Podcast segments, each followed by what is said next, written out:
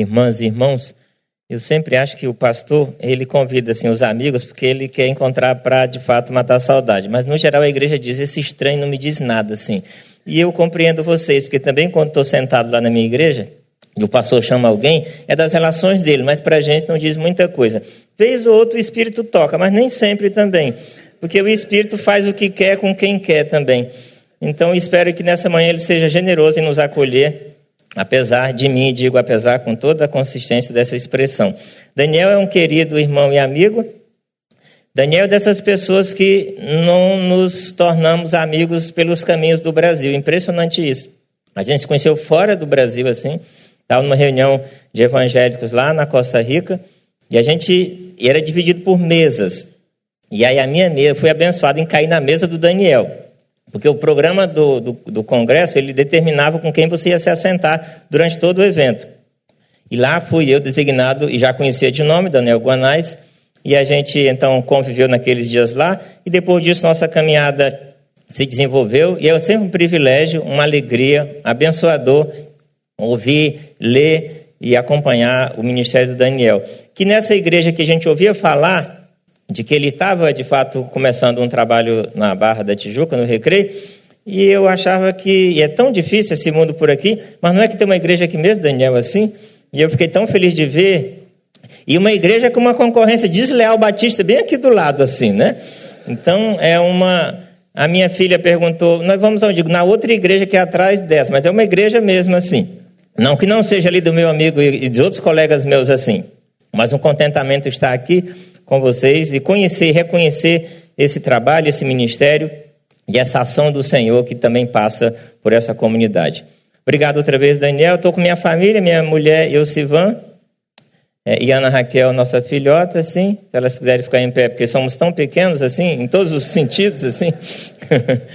é, obrigado por terem nos acompanhado. Ana Raquel ia cantar hoje de manhã no coro lá de adolescentes da igreja, mas ela bondosamente não tanto assim, mas aceitou estar aqui hoje de manhã é, conosco. Eu vejo aqui outros irmãos, vi Ruth ali, parece, né? É, é, vi também Alexandre, Daniela, Daniel, são amigos queridos, assim. Vi mais gente por aí que eu já mencionei com os olhares. E estou em casa, portanto, como disse Daniel. Irmãos e irmãs, a palavra não é minha, a palavra é de Jesus, embora a palavra que eu vou dizer é a partir da palavra de Jesus, mas acolha especialmente a palavra de Jesus do Evangelho. E a minha você faça a sua ponderação, sua análise, porque a minha palavra não é de Deus, a palavra de Deus é o que está no texto. Eu não sou aqui, é, eu não falo em nome de Deus, assim, Deus me livre de falar em nome de Deus assim. Deus, Deus não pede para ninguém falar em seu nome, ele fala o nome dele próprio, assim, a palavra dele aqui está, e a gente com muito cuidado, com muito carinho, com muita humildade fala, e portanto todas vocês e todos vocês, como bons protestantes que são, que examinam as escrituras, devem considerar a minha palavra, mas à luz da palavra do próprio Jesus sempre. E Daniel, irmãos e irmãs, pregar é sempre dizer as mesmas coisas, né? Porque não tem nada de novo para ser dito. Mas como nós precisamos voltar às mesmas coisas outra vez mais, né? Num, numa crônica antiga, Marina Colassante diz dessa importância de rever, e tanta gente já disse na literatura, né? Rever as mesmas coisas sempre, porque as coisas que eu vejo a cada dia, vejo como estou naquele dia e não como vi ontem. Então, ler um texto hoje é como se o lesse pela primeira vez, porque todo dia somos uma outra pessoa e as situações, as circunstâncias, o desafio da vida nos colocam sempre diante do mesmo texto, com uma maneira diferenciada, e o texto poderá outra vez falar conosco, porque ele é palavra de Deus. E o seu Espírito, que é luz e é verdade e é iluminação, nos ajuda sempre a compreender e renovar nosso entendimento acerca da palavra do Senhor. Por isso, convido vocês todos e todas à leitura é, do texto de Mateus, capítulo 5,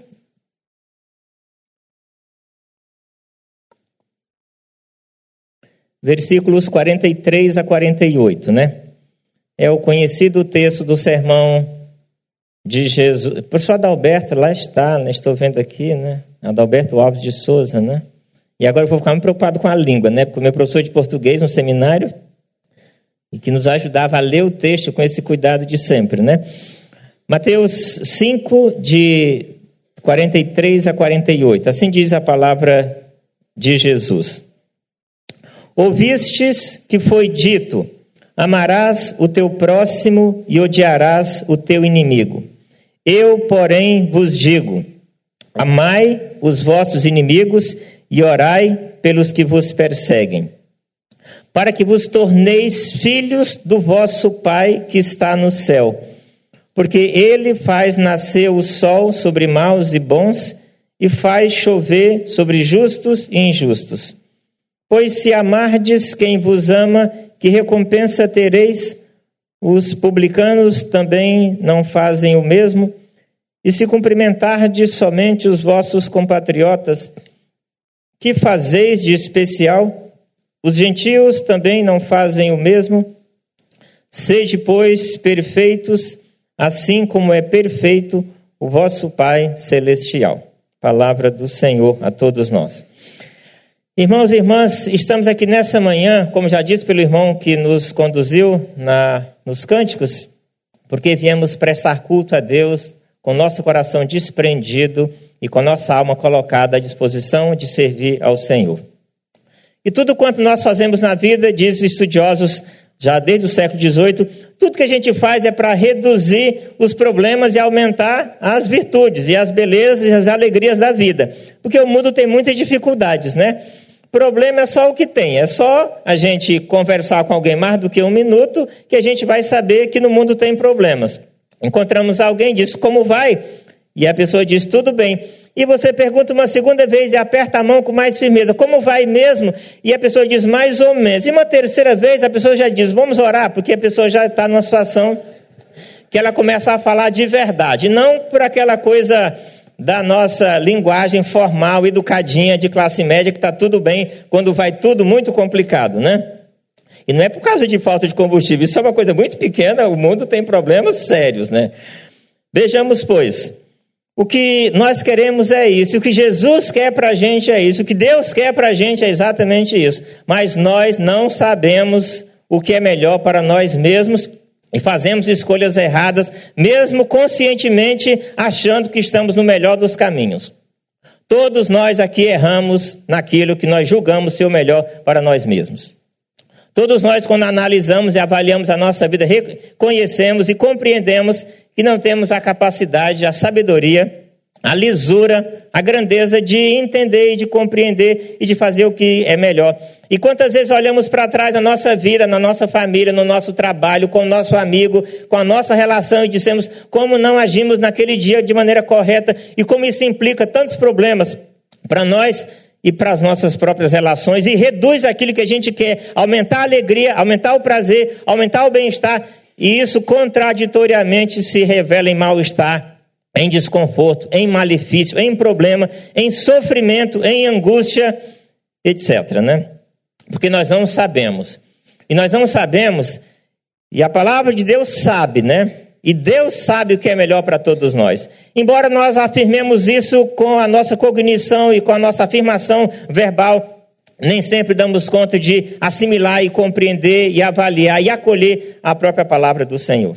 Nessa manhã, irmãs e irmãos, queria lembrá-los outra vez mais dessas mesmas, lembrá-las outra vez mais dessas mesmas coisas mesmas, e a palavra é esta: que nós somos chamados e convidados e convidadas a amar como o Pai ama. Tem nada de mais nisso, né? Mas isso que parece tão singelo é altamente desafiador para todos nós. Somos chamadas e chamados nessa manhã, outra vez mais, e lembrados pelo Evangelho a amar como o Pai ama. A amar como o Pai ama. E eu quero destacar três coisas, como bom pregador batista ou presbiteriano, que sempre tem três pontos para dizer. E uma primeira coisa destas três é, é que amar como o Pai ama, quem ama como o Pai ama, rejeita toda a tradição e a razoabilidade dos ensinos humanos. Quem ama como o pai ama, rejeita a tradição e a razoabilidade dos ensinos humanos. Querem perceber? O que o texto nos diz, no versículo 43, é isso, né? Ouvistes o que foi dito. Ouvistes o que foi dito é a longa caminhada da construção social humana que nos ajuda a construir verdades e que a gente as toma para nós, conduzimos nossa vida muitas vezes acriticamente, sem discorrer, sem discutir, sem questionar estes ensinos que aí estão. Assimilamos e vamos reproduzindo na relação com as pessoas que estão ao nosso próprio redor. Nesse ano que a gente lembra 68 e 50 anos de 68, por que, que 68 é tão importante e os jornais e a imprensa e as revistas trazem outra vez mais esta palavra para todos nós? É que o mundo, vez ou outra, dá assim umas guinadas. Até 68, o mundo tinha um nível de é, cristalização de certas verdades, entre aspas, tão fortes que pensar acerca delas e questioná-las era quase que irromper contra a ordem divina. Um exemplo banal para quem é estudante aqui da UFRJ, até os anos, até 68, na Universidade Federal do Rio de Janeiro, e para quem é aluno desse contexto, os professores, um curso, por exemplo, de direito, davam aula num estrado como esse aqui, bem alto, num patamar bastante elevado, e eles eram os catedráticos, eles estavam no lugar destacadamente superior, e os alunos jamais poderiam questionar ou discutir com o mestre, como hoje alguém pode conversar muito tranquilamente, perguntar, duvidar, questionar, inquirir e sentar no mesmo patamar. Isso, era uma, isso parece tão banal para a gente hoje para quem conhece a moderna escola, e como a gente conseguiu desconstruir tanta coisa que hoje é tida como absurdo, mas isso não era até esse contexto. A verdade daqueles que são as autoridades, inclusive do ponto de vista da sua trajetória de vida, ela não poderia ser absolutamente questionada. Jesus aqui, no texto que nós vemos, diz: O que vocês ouviram, vocês cristalizaram, não duvidaram, não questionaram, não inquiriram, mas aceitaram de maneira acrítica e de maneira definitiva. Ouviram o que vos foi dito, e o que foi dito é: amarás o teu próximo e odiarás o teu inimigo. E vejam, irmãos e irmãs, amar o teu próximo está na lei, mas odiar o teu próximo não está exarado, não está escrito dessa maneira na lei. Como é que chegamos a essa configuração? Como chegamos a esse resultado? Como chegamos a essa síntese? Sabe como é que são os humanos, né? eles têm as suas ilações, eles constroem interpretações a partir de seus próprios interesses para normatizar a vida como está. E quem tem mais poder faz isso sempre mais, né? Então, lá no texto de, Levítico 24, tem uma coisa assim, bastante. Não diz isso, mas diz uma coisa parecida com isso. Levítico 24, 19 e 20. No Êxodo 21, 22 20 a 32, mais ou menos também. E no Deuteronômio 9, 21, mais ou menos. Vocês conhecem bem, que é a chamada lei do talião. A lei do talião é a lei da retaliação. É a justa reciprocidade por aquilo que eu fiz e devo, portanto, pagar na mesma conta. E nós equilibramos, por isso a ideia de justiça, equilibramos as relações. Dente por dente, olho por olho, mal por mal, e equilibramos as relações. A lei não está dizendo que é odiar a quem te odeia. Mas a partir dessa compreensão da lei do talião, você construiu uma jurisprudência, um ensino, que aquilo foi perpassado, repassado e chegou mesmo até os dias de Jesus. E aquilo, era, aquilo não estava escrito em nenhum lugar, mas a força da tradição oral tem mais poder do que a palavra escrita. Tem coisa que não está na Bíblia, mas nós permanecemos com aquilo que não está na Bíblia, com aquilo que está exatamente escrito na palavra do Senhor. Preferimos uma interpretação de um certo ser, de alguém que reproduz aquilo, e a gente assimila, aceita, acolhe, embora a Bíblia não diga daquela maneira. E nós que nos afirmamos ser o povo do livro, nem sempre compreendemos e assimilamos o livro, o livro e ficamos com a oralidade que tantas vezes contraria a própria palavra do Senhor. Por isso a minha palavra é oral, ela não é palavra de Deus. Devam considerá-la e compreendê-la e analisá-la e colocá-la, como diz o Amós, segundo o prumo da palavra do Senhor e não segundo a palavra de quem quer que seja. Por isso Jesus diz: Eu, porém, vos digo, né? Na expressão seguinte, mas antes de dizer eu, porém, vos digo, que ele disse é: ouvi o que vos foi dito. Mas ele tem um porém, mas eu quero preferir, quero continuar com ouvir que vos foi dito. Por que, que aquilo continuou e aquilo prevaleceu? Porque fazia sentido para a vida natural das pessoas. Fazia sentido para a vida natural das pessoas. O pessoal da sociologia diz que Uma verdade só se mantém porque ela faz sentido para as pessoas que a acolhem, que a reproduzem. Uma lei social não pega porque ela não faz sentido, mas aquela lei fazia sentido. Aquilo era normal, aquilo era natural, aquilo era, era defensável, aquilo fazia sentido, aquilo tinha razoabilidade. Aquela tradição podia se manter e, portanto, se mantinha. O que Jesus, portanto, diz é que quem ama ao Pai rejeita essa tradição oral e a razoabilidade humana que reproduz conceitos que são, como diz o próprio Evangelho de Mateus, conceitos dos humanos que não têm base, que não têm fundamento na palavra sagrada e santa do Senhor, que é vida, que é liberdade, que é libertação. Por isso ele diz para a gente, né? Ele diz para a gente: ouviu o que vos foi dito o que ele diz para a gente é: desprezem, não acolham, rejeitem, cortem essas coisas do meio de vocês. Mas como tantas vezes acolhemos isso, né? Porque faz sentido. Porque é a lei da retaliação. Porque faz todo o sentido na nossa própria existência. E nós nos tornamos naturalmente aquilo que nós ouvimos e reproduzimos. E não somos capazes de, convertidamente a Jesus, discordar e não aceitar e rejeitar a palavra dita como natural. Querem ver? Vamos ver lá o filme, né? Ou vamos ver a série, né? Ou a própria novela.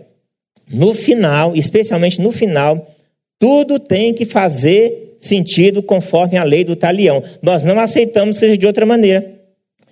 Para a gente vibrar e curtir e aplaudir e da catarse no cinema, na série, nós temos que ver o mal sendo trucidado. E não é o mal, não, é uma pessoa.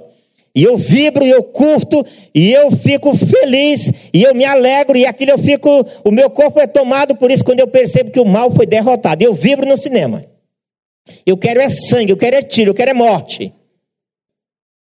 Vocês riem porque vocês concordaram, né? Diz os psicólogos aí, né? O pessoal da psicologia diz que faz sentido quando a gente reage assim, né? O Daniel que é psicólogo aí. Fez sentido, desgraçadamente, né?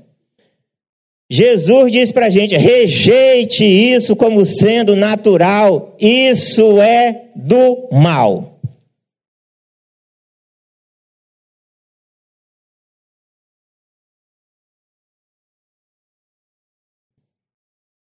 Nós queremos linchar alguém, né? Outro dia, no shopping lá do, da Tijuca, onde moro, vocês viram isso, tem já uns 40 dias. A mulher que lá trabalhava, o seu ex-marido entrou no shopping de tarde e lhe deu 50 facadas. Estava na capa dos jornais no dia seguinte. A população conseguiu pegar o sujeito e ele começou a linchar. A polícia que tem um posto na Praça em Espenha conseguiu pegar o sujeito, imobilizar, levá-lo que também está referido para a custódia e para o seu devido lugar. Mas as famílias de bem tijucanas, assim, de tarde iam linchar uma pessoa. Gente de bem. Porque nós queremos pagar o mal com o mal. Aqui se faz, aqui se paga. Esse é o que vocês ouviram. Isso é o que nós acolhemos. Isso é o que nos foi dito. Isso é o que foi reproduzido. E nós dissemos isso para as nossas famílias, em nosso dia a dia. O Evangelho é a desnaturalização desses ensinos. Ouviu o que vos foi dito, mas ele diz, eu, porém, vos digo, né? E quando ele diz, eu, porém, vos digo, a coisa muda de figura. Quem ama a Deus rejeita toda a tradição humana e da razoabilidade humana, a naturalidade humana, e não se deixa vencer pelo mal, mas o que Jesus diz, vence o mal com o bem, porque isso é de Deus. Não há nenhuma sabedoria, nem espírito elevado, nem justiça nessa lógica humana perversa que contraria aquilo que é central do Evangelho de Jesus. Isso é central. Tem coisa que na Bíblia é até periférica, na literatura da sabedoria, até assim o um ensino, mas tem coisa que é central. Este ensino é a identidade primeira daquele que morreu numa cruz. Isso é central no Evangelho. Não é uma coisa que, se eu aceitar, se for possível, se der, Deus não negocia conosco os valores do Evangelho. É uma relação de submissão e de obediência. Resistir ao mal, mas sujeitai-vos a Deus, diz a palavra do Senhor. Resistir ao mal e sujeitar, e sujeitar a Deus é produzir bem-estar para você e para os outros também. Tudo que a gente quer buscar para a nossa vida, para a nossa família, para a nossa igreja, para a nossa cidade, para o nosso país, para o nosso mundo. Uma segunda coisa, o texto nos diz, né? Como devemos amar como Deus nos ama, né? O que é amar como o Pai nos ama? Como é amar como o Pai ama? Amar como o Pai ama é aceitar o evangelho e o inconveniente divino. Amar como o Pai ama é aceitar o evangelho e o inconveniente ou o absurdo do divino. Porque o que o texto diz para a gente é: Eu, porém, vos digo, versículo 44, amai os vossos inimigos e orai pelos que vos perseguem. O que ele me convida é de acolher o seu evangelho e aceitar o absurdo da palavra de Deus. Eu, porém, vos digo, irmãos e irmãs, e aqui tem uma chave que os teólogos chamam da chave hermenêutica, que é Jesus. Qualquer leitura da Bíblia, de qualquer texto que você for fazer, você deve sempre ler um texto que você percebe alguma possível contradição com o Evangelho. O que, que eu, porém, diria em relação a esse texto? O que que aquele diz, eu porém vos digo, leria esse texto. As nossas igrejas hoje, e entre nós cresce uma teologia fortemente ancorada no Antigo Testamento, que legitima tantas vezes a nossa vontade da lei do talião, da justa retaliação. Cresce entre nós, o povo de Deus, isso. Cresce entre nós, os evangélicos, isso também. O que o evangelho nos chama é para acolher o que Jesus nos chama é para acolher o seu evangelho. E não é fácil a gente acolher o evangelho de Jesus. Para começar, nós acolhemos Jesus com uma palavra desencarnada, um nome, uma palavra. E Jesus é uma pessoa. O que ele quer conosco é uma relação, é o um envolvimento. Ele não quer que a gente o conceba como uma expressão. Tem um cântico bonito dos nossos irmãos de vencedores, a gente canta muito bem, e eu fico lá me arrepiando com o texto, porque ele pode soar para alguém de maneira equivocada, e eu posso estar dizendo aquilo que o texto não está dizendo. Só de ouvir tua voz, de ouvir teu, teu, teu, como é que é teu calor, né? Só de pronunciar o teu nome, o meu medo já se vai. E esse negócio, é, poesia, na poesia tudo cabe, né? Mas o perigo de a gente levar isso a sério e achar que é só preciso dizer o nome e já está tudo resolvido. E nós acolhemos, às vezes, na conversão, um nome, um nome desencarnado, um nome que não é uma pessoa, um nome que não é um ser, um nome que não é um ente, um nome que não é uma ética, um nome que não é o amor de Deus encarnado em Jesus de Nazaré. Então não é um nome pelo nome. E aí, quando o texto diz isso, é porque o texto não é grego, embora ele tenha sido escrito em grego. O texto é hebraico, embora tenha sido escrito em aramaico. A linguagem do povo de Deus é aramaica e hebraica. E em Deus, e no aramaico e no, e no hebraico em particular, as palavras têm um sentido exato com a realidade da vida. Mas na linguagem que a Bíblia foi escrita, que o Novo Testamento foi escrito, que é o grego, a gente faz um distanciamento da realidade para chegar na cognição e construir uma coisa que é mais racionalizante. Isso já é um problema, sabiam disso? Para os teólogos. Jesus nunca falou grego. E a gente já tem um texto que já está numa língua que distorce daquilo que o próprio Jesus falou para a gente. Isso é um problemaço aí para o pessoal da linguagem e do, do, contexto do Novo Testamento. Ele nunca falou grego. E grego é uma linguagem da cognição, da racionalidade, do distanciamento da vida. O hebraico é, é, é real, é vivencial, é existencial, assim como o aramaico. O que Jesus fala para a gente é sempre em vida. E a gente está sempre pensando em termos de pensamento, de linguagem, de sentimento. Por exemplo, o amor, que ele diz aqui. Eu, porém, vos digo: amarás ao teu próximo. Amarás, nós entendemos de cara como um sentimento, de cara como um, uma, uma, uma coisa rica que tem lá no nosso ser, no nosso íntimo, no nosso ente. E ele está falando de uma doação, de uma vivência, de uma relação. O que nós aprendemos em João é que Deus é amor, e o amor de Deus é capaz de dar o filho dele por nós. Porque Deus amou o mundo que deu Todo amar em Deus é uma relação de doação, de entrega, de encarnação, de sofrimento. Aquele que diz Madre Teresa de Calcutá, amar como Deus amou é dar para alguém alguma coisa tão importante que causa dor em mim mesmo. Dar aquilo que me é mais do que excedente, não tem nenhum tipo de prova de amor nisso. O próprio texto diz: nós demos aquilo que já tínhamos demais. Agora, dá como Deus deu o seu próprio filho, que dói no próprio Pai, dá o seu próprio filho por todos nós. Isso é amor de Deus. Não é um sentimento, é uma relação profundamente visceral e existencial. Ouvi o que você foi dito, mas eu, porém, vos digo. Então, irmãs e irmãs, a cada texto que lemos do Antigo Testamento, em particular do Antigo Testamento, é um princípio para nós, os cristãos evangélicos, devemos lê-lo como Jesus diria: Eu, porém, vos digo, como eu leio esse texto à luz da palavra de Cristo no Novo Testamento e no Sermão do Monte em particular. Porque tem muitas coisas que não dá para considerar como está exatamente no Antigo Testamento, porque eu tenho que lê-lo à luz do Novo Testamento. Não é desconsiderar, é considerar à luz do Novo Testamento. Minha filha já está grandinha agora, com seus 15 anos, mas eu dizia para os meus alunos: eu não tenho coragem de ensinar para ela o Salmo 23 se eu não ensinar a oração do Pai Nosso. Não tenho coragem, porque eu sou uma pessoa responsável. Preparas uma mesa perante os meus inimigos. Como é que eu vou ensinar isso para minha filha? Entende assim? Eu só posso ensinar isso à luz de Jesus e do, da oração do Senhor. O que ele nos diz? Nós perdoamos aos nossos inimigos, nós os perdoamos também, assim como o Senhor nos perdoou em Cristo. Eu não posso ler o Antigo Testamento sem considerar a chave fundamental que é Jesus. Porque isso inibe e resolve muitos problemas das nossas próprias comunidades e no nosso mundo. Ele, portanto, diz: Eu, porém, vos digo: amai aos vossos inimigos. Amar o inimigo é antinatural. Amar o inimigo não é normal. Amar o inimigo não é defensável. Não, é, não faz sentido algum. O seu filho adolescente chega para você e diz: está maluco assim?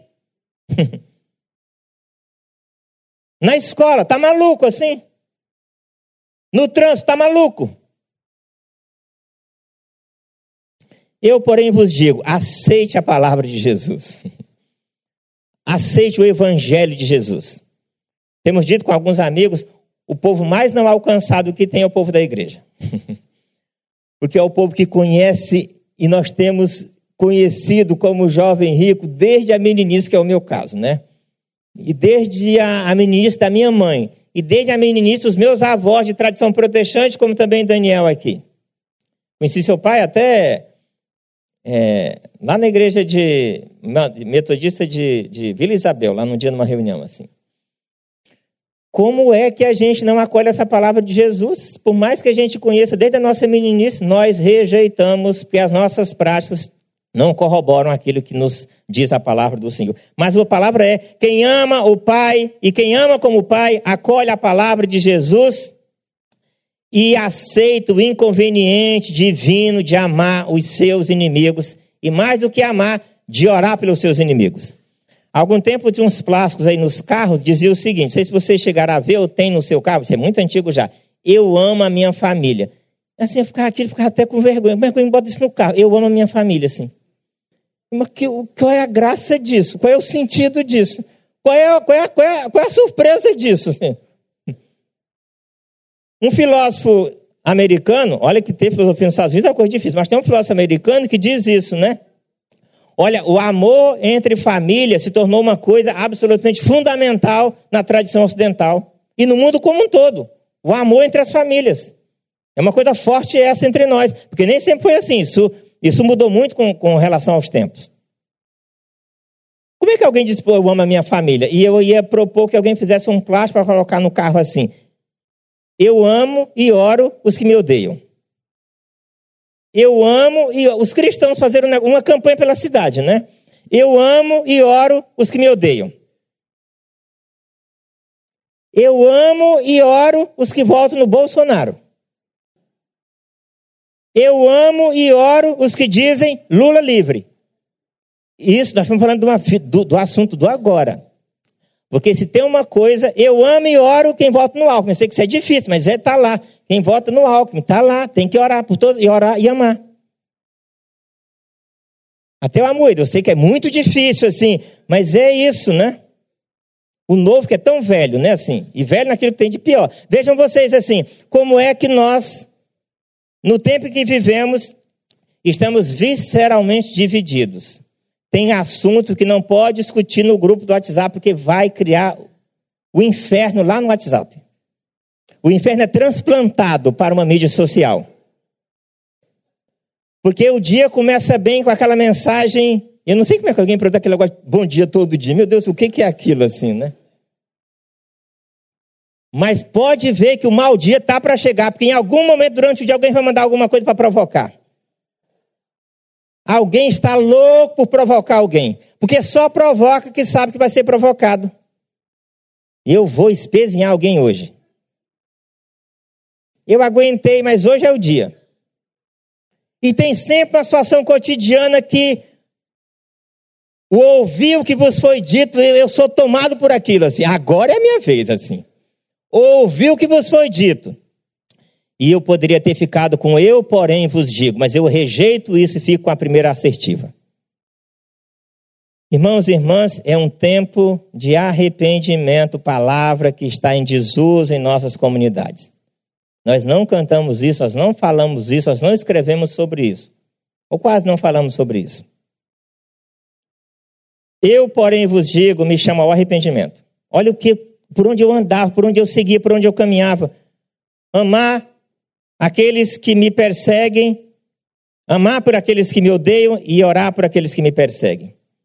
O absurdo de Deus é o bem-estar para nós e para nossa família, porque não há coisa melhor quando há encontro, quando há arrependimento, quando há abraço, quando há conversão, quando há sinalização do evangelho, quando há amor. Por mais Difícil que seja, a coisa melhor que tem é quando a gente pode, de fato, olhar de novo, abraçar de novo, sentar de novo, caminhar de novo e desejar o bem-estar outra vez coletivamente. Irmãos e irmãs, somos chamados para este caminho. Ele é o caminho. E a palavra completa para a gente. A palavra completa para a gente. Porque o óbvio seria a gente odiar. Mas o desafio e o evangelho é chamar ao arrependimento ia chamar a humanização a partir do reconhecimento da soberania do Senhor em nossa própria vida. A terceira coisa que o texto nos diz aí, dentre tantas outras assim, é que amar como Deus ama, e que quem ama como Deus ama, quem ama como o Pai ama, rompe com a adoção da sua condição humana natural, rompe com a adoção da sua condição humana natural e aceita ser filho do Pai Celestial. E aceita a ética do filho do Pai Celestial e aceita o caminho do filho do Pai Celestial. É uma hora de conversão e de decisão. Ou eu continuo ouvindo o que sempre ouvi, ou eu me converto ao Pai Celestial.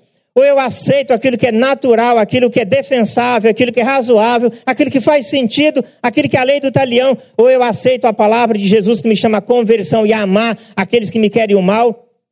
E a orar por aqueles que me perseguem, para que eu possa me tornar a cara do Pai.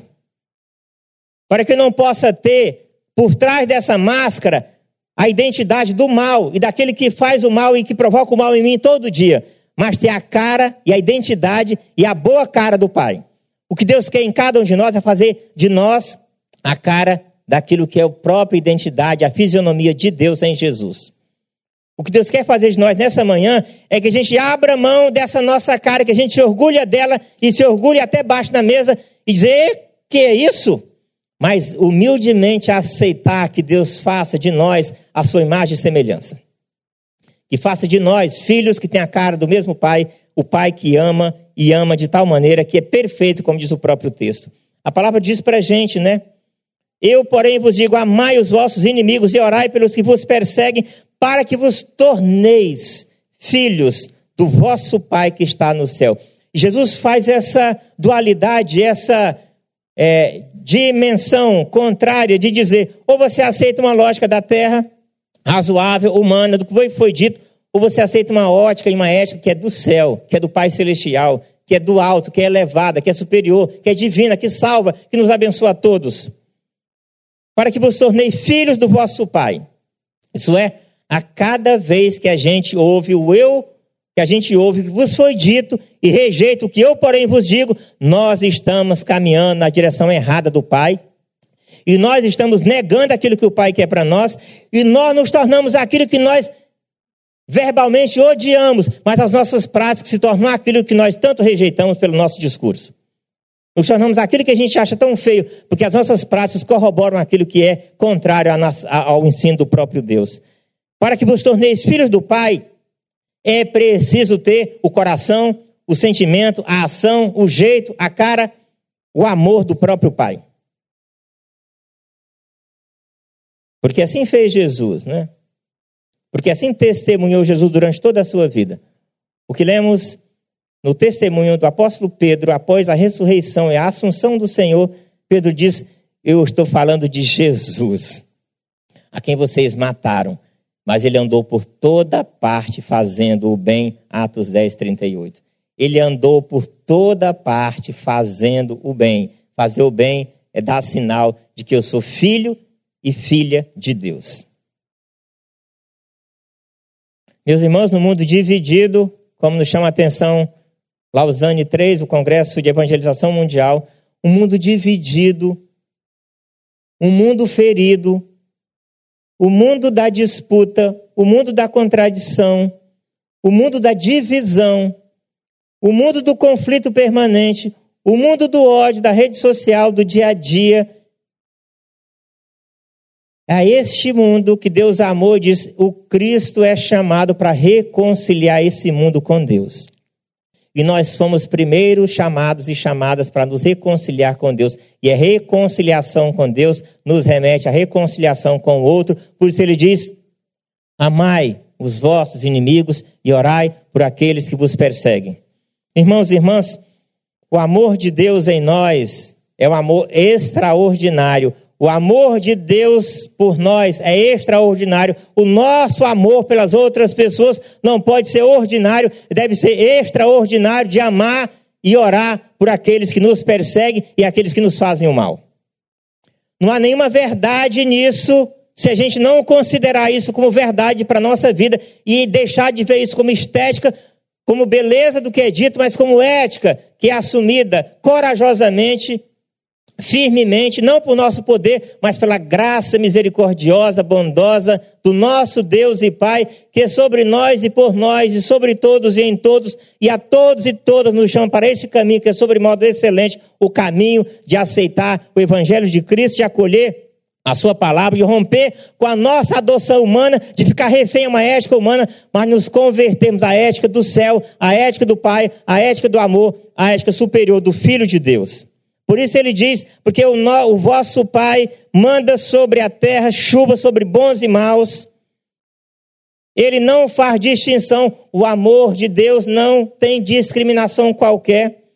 O amor de Deus é indiscriminado para o bem, para bens e para maus, indistintamente ele ama. O próximo em Jesus é tanto mal quanto bem. O próximo é uma pessoa independente da sua natureza e ele nos chama amar e a considerar dignamente o bem-estar para essas pessoas. John Stott, e eu estou completando, diz num comentário deste texto, e citando um autor, ele diz o seguinte, irmãos e irmãs: retribuir o bem com o mal é demoníaco. Nós rejeitamos isso. E a gente diz isso: eu te fiz tanto bem e vocês me devolveu isso com o mal.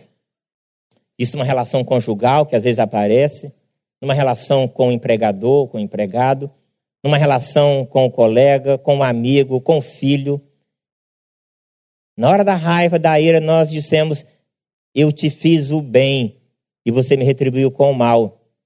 E John Stott diz, comentando sobre isso, isso é demoníaco. Agora, retribuir o bem com o bem, isso é absolutamente humano. É a lei do talião. É a reciprocidade mais razoável. Retribuir o bem com o bem. Jesus diz: os cobradores de impostos que vocês tanto odeiam, eles também fazem isso. Eles agem assim também. Frei Beto, quando preso, passou um dia com o coronel Fleury. Ele preso, o coronel Fleury o passou pela casa e Frei Beto ficou chocado de ver o coronel Fleury, aquele homem, aquele ente, aquele ser, sendo carinhoso com a sua mulher e os seus filhos. E Frei Beto diz: não é possível que seja a mesma pessoa. Como me trata, como me tortura, como me faz o mal e como trata sua mulher e seus filhos com esse amor. Retribuir o bem com o bem é humano, é, no, é natural. O que nós tanto achamos tão elevado é natural, é humano. Agora, irmãos e irmãs, John Stott diz: retribuir o bem, retribuir, desculpa, retribuir o mal com o bem, isso é divino. Retribuir o mal com o bem, isso é de Deus e do nosso Pai Celestial. A ética que somos convidados e convocados, a conversão, não é de sermos somente humanos. Isso os publicanos fazem também. O texto diz: Se amardes quem vos ama, que recompensa tereis nisso? Que valor tem nisso? Se a vossa justiça não exceder a dessa sociedade, a desse mundo, que justiça há nisso? Os publicanos também fazem o mesmo. E se cumprimentar, de se amar, de se acolher, de apenas os vossos compatriotas, e não acolhermos todos e todas que vêm para cá, venezuelanos, povos africanos, povos asiáticos, quaisquer que sejam, não os que vêm com condições de nos fazer, entre aspas, elevar-nos muito mais, mas aquela quem espera, exige e aguarda de nós misericórdia, amor, abraço, dignidade no seu tratamento, e não um tratamento injusto. Não para tratar um boliviano sem direito trabalhista, como tantas vezes a polícia estoura espaços como esse em São Paulo, mas o chamamento é que bondade há em fazer só isso que a lei diz. Se cumprimentam e tratam bem apenas os seus iguais, os gentios, os publicanos, os humanos normais fazem o mesmo. Os outros grupos fazem o mesmo. Sede, pois, perfeitos.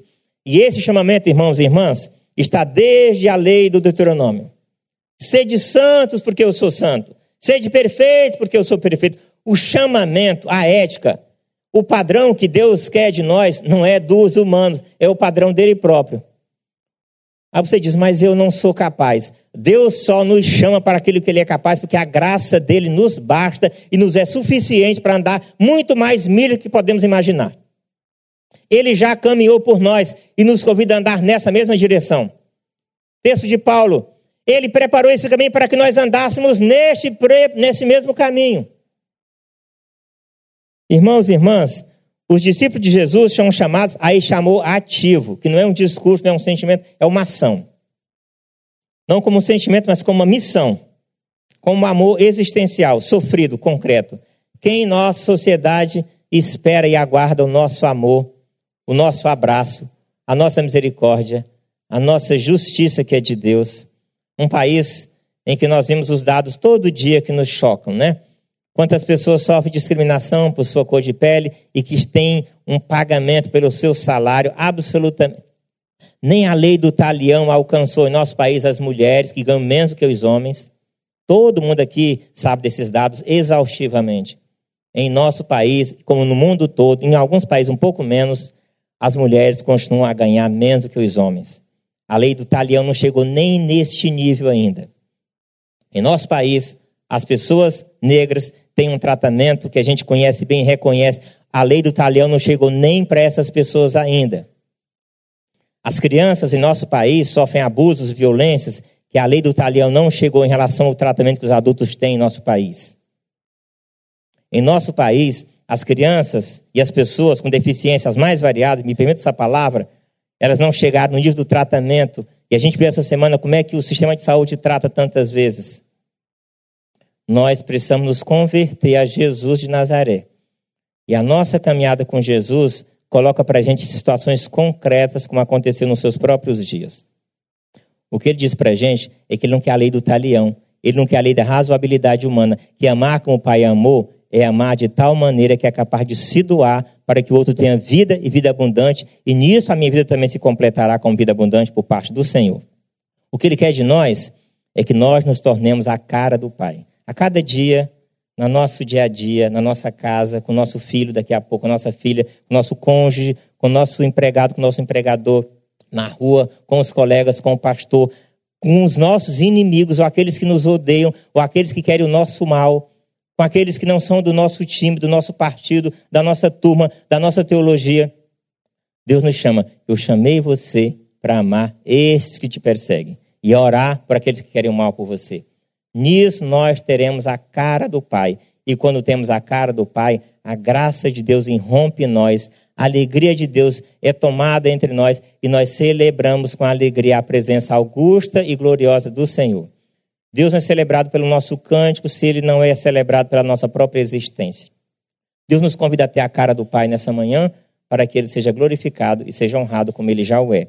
E para que a gente tenha a cara de Deus e saiamos por esse mundo, pelas nossas relações e façamos o que Jesus fez, todo o bem que ele fez para que Jesus seja glorificado ainda mais e a nossa igreja seja reconhecida como igreja do Senhor, não do ódio, não da disputa, não do conflito que destrói, mas do amor que encontra o caminho do meio, que abraça o diferente, que acolhe o que não é acolhido, e nisso nós celebramos o amor de Deus e a cara do Pai que está entre nós e para que a gente possa ter a mesma identidade e a fisionomia dele. Deus nos abençoe nesse caminho, porque nós precisamos nos converter a Jesus todos os dias. Que ele nos ampare com a sua graça, com o seu amor e com a sua misericórdia. Amém. Obrigado, Daniel, pelo carinho e a vocês pela enorme paciência de me ouvir. Né? Qualquer reclamação, façam com Jesus. Ele é que é difícil. Eu sou razoável, sim. Muitíssimo obrigado, Clemir.